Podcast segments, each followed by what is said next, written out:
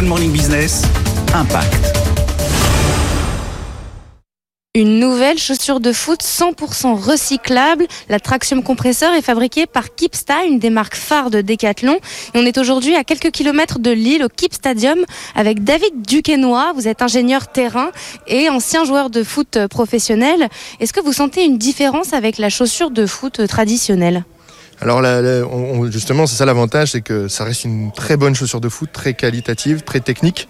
Et en plus de ça, il ben, n'y a pas de décollement, donc la tige et euh, la semelle vont rester solidaires. Et c'est le gros défaut d'une chaussure de foot euh, pour les pros, mais aussi pour le foot amateur. Et euh, c'est vrai que ben, nous, en tant que joueurs professionnels, on, on est entre 6 et 7 paires facile euh, par an. Mais malgré tout, quand ça s'ouvre, on est obligé de changer, on n'a pas le choix. Près d'une cinquantaine de prototypes de la Traxium Compressor ont été nécessaires avant d'arriver au modèle final. Frédéric Boistard, vous êtes le directeur de Kipsta.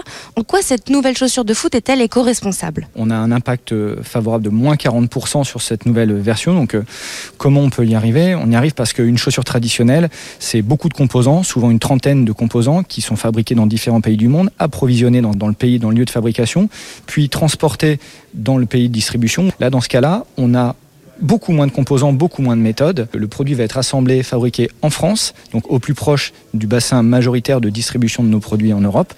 Donc on imagine évidemment que tout ça mis bout à bout, on puisse avoir un impact très positif. Une chaussure garantie 10 ans qui pourrait amorcer un nouveau modèle économique comme la seconde main ou encore la location. Aujourd'hui, 12% du chiffre d'affaires de Kipstar est réalisé avec des produits éco-conçus. Objectif 30% pour l'année prochaine et 100% pour 2026.